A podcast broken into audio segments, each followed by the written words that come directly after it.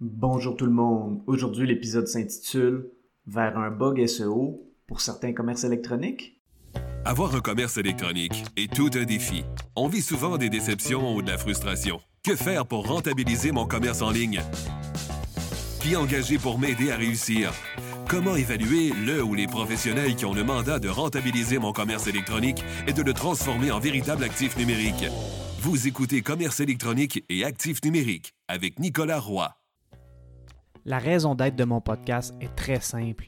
C'est d'aider les propriétaires de commerce électronique à comprendre, contrôler et posséder leur commerce électronique et les composantes qui l'entourent.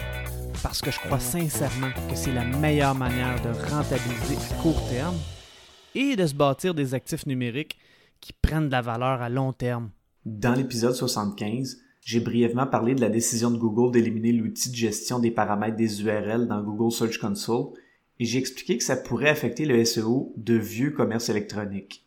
Dans cet épisode, je vais expliquer pourquoi en donnant des exemples. Si ces problèmes apparaissent dans beaucoup de vieux commerces électroniques, je crois que beaucoup de ces commerces vont devoir être restructurés et je crois qu'ils vont se retourner vers Shopify. Avant de débuter l'épisode, j'aimerais vous inviter au roiseo.com le podcast Commerce électronique et actifs numériques est une présentation de Roi SEO. Pour en savoir plus sur vos actifs numériques et leur SEO gratuitement, rendez-vous au roiseo.com. Avant de parler de la décision de Google d'éliminer le URL Parameter Tool ou l'outil de gestion des paramètres URL dans Google Search Console, je vais débuter par expliquer le principe du crawling budget.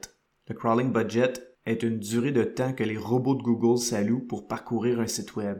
Le crawling budget va varier d'un site web à l'autre en fonction de plusieurs facteurs dont la taille du site web et la fréquence à laquelle il crée du nouveau contenu. Un autre concept à amener avant de parler de cette décision de Google est celui du contenu dupliqué. Si deux pages différentes sur un même site web, c'est-à-dire deux pages avec des URL différents, ont le même contenu, Google déteste ça et ça affecte grandement le SEO du site web en question. Le 26 mars dernier, Google a annoncé que Google Search Console annulerait la fonction de gestion des paramètres URL le 26 avril prochain. Disons que le délai d'un mois est très court et ça pourrait engendrer des effets sur le SEO de certains vieux commerces électroniques. La raison évoquée par Google est que ça touche un petit pourcentage de sites web et qu'ils auraient une solution pour régler le problème. Commençons par expliquer ce qu'est le Google URL Parameter Tool ou outil de gestion des paramètres URL de Google.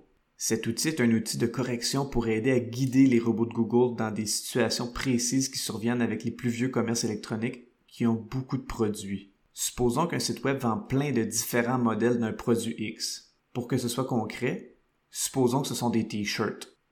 Maintenant, supposons que pour faciliter la navigation aux utilisateurs, le site web permet de classer les t-shirts de différentes manières. Par exemple, Supposons que le site web peut présenter tout son inventaire de t-shirts de la couleur noire par ordre de prix, ensuite par ordre de grandeur ou par matériel de fabrication, peu importe.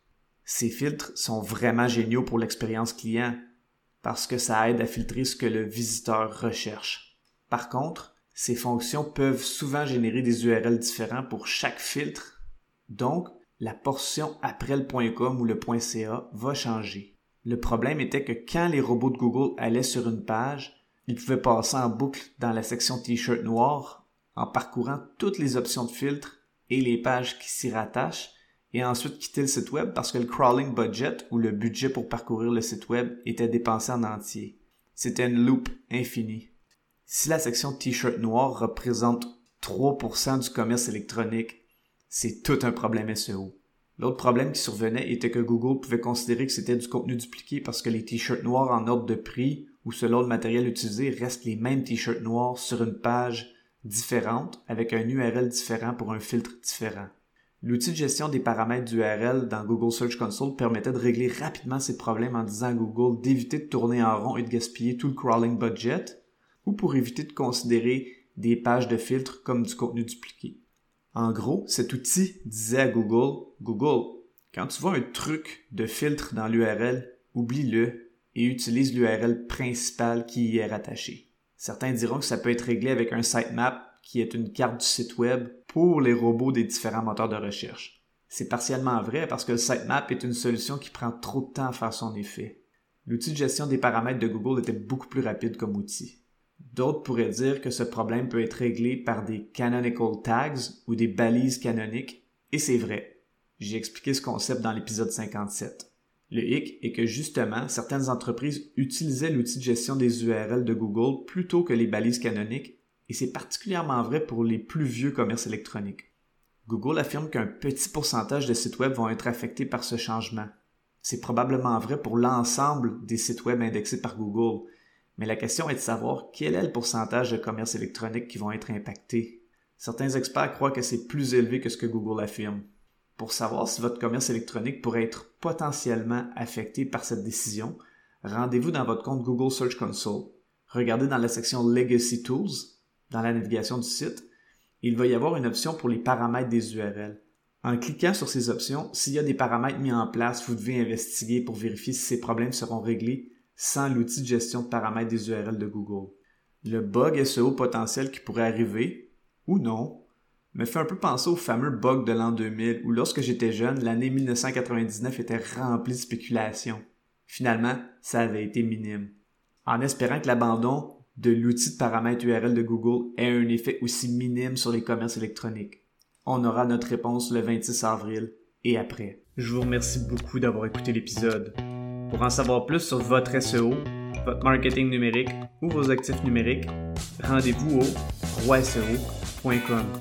D'ici là, je vous dis à la prochaine.